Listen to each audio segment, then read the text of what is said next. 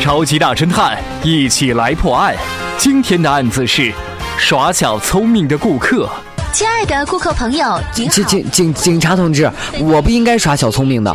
我是做电脑技术的，很懂电脑收银系统。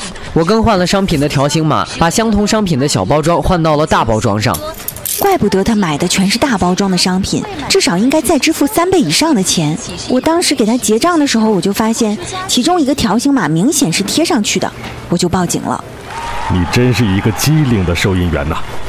那是我们在超市打工也不容易。呃，咱们超市里防小偷啊，呃，需要做到这些。第一点呢，就是多角度的捕捉小偷偷盗的证据。那这第二点呢，就是要保持一定的距离，不被发现。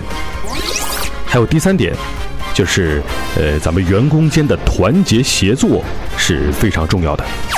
最后一点呢，就是要做到流动服务，不给小偷偷窃的机会。